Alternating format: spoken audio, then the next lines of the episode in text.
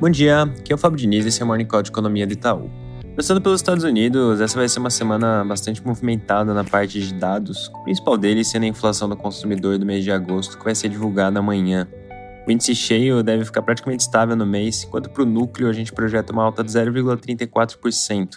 Esse naturalmente é um número que o Banco Central sempre olha muito de perto, mas nesse ciclo em especial a divulgação acabou ganhando uma camada extra de importância, que vai ser chave para bater o martelo no tamanho do aumento que o Banco Central vai dar na taxa de juros no encontro da semana que vem. Lembrando que os membros do FOMC vêm mencionando frequentemente que a decisão vai ser condicionada à dinâmica da totalidade dos dados. E a peça que falta para completar esse quebra-cabeça parece ser justamente esse número de inflação que vai sair amanhã. Na nossa visão, resultados que mostrem um número mais pressionado do que essa projeção que eu comentei tende a favorecer um aumento de 75 pontos base ao invés de um de 50. Essa semana traz ainda a divulgação da produção industrial e das vendas do varejo, que vão ser divulgadas na quinta-feira.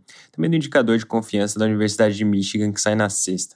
Saem dados importantes também na Europa, com destaque para o índice ZIL, vai ser divulgado amanhã na Alemanha, também a produção industrial da zona do euro e a inflação do Reino Unido, que sai na quarta-feira. Além disso, naturalmente, discussões relacionadas à questão toda do gás na região também vão continuar no centro das atenções. Fechando a agenda da semana, na quinta noite sai uma leva de dados de atividade na China. Conforme for se aproximando, a gente comenta mais detalhadamente. Passando para o Brasil, o IPCA que saiu na sexta-feira mostrou uma queda de 0,36%, que foi um pouco menos intensa que a nossa projeção, que era de queda de 0,39%, e a mediana, que era de menos 0,4%. Com isso, a taxa em 12 meses desacelerou para 8,7%, vindo de 10,1% em julho.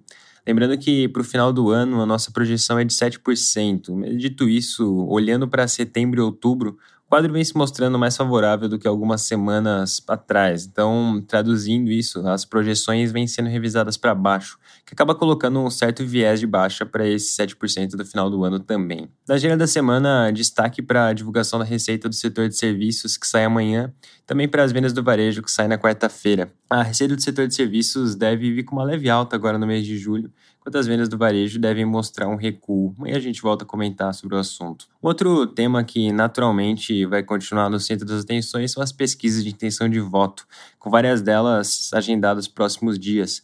Inclusive, de sexta para cá saíram três pesquisas, Datafolha, IPESP e FSB. E as três tiveram em comum uma leve redução da diferença do ex-presidente Lula para o presidente Bolsonaro no primeiro turno, enquanto para o segundo turno o quadro segue praticamente estável. Dado o volume grande de pesquisas que tem saído, a gente agora está considerando a média móvel de oito pesquisas no nosso agregador não mais de cinco. E olhando para essa métrica, o ex-presidente Lula segue na liderança com 42%, seguido pelo presidente Bolsonaro com 35%, que é uma leve alta de um ponto em relação à semana passada. Enquanto Ciro Gomes segue com 8% e a senadora Simone Tebet subiu um ponto para 5%.